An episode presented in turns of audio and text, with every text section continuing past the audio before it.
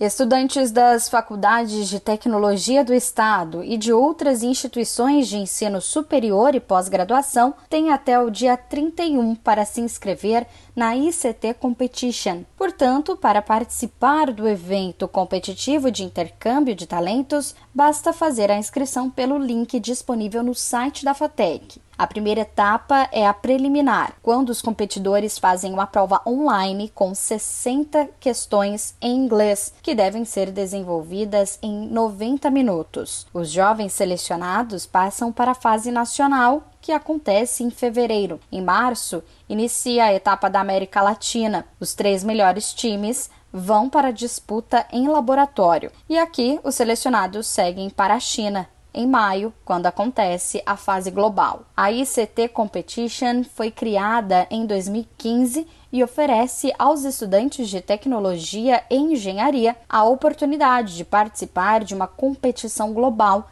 que tem o objetivo de misturar os conhecimentos das diferentes áreas de tecnologia. Agência Rádio Web de São Paulo, Larissa Diamantino.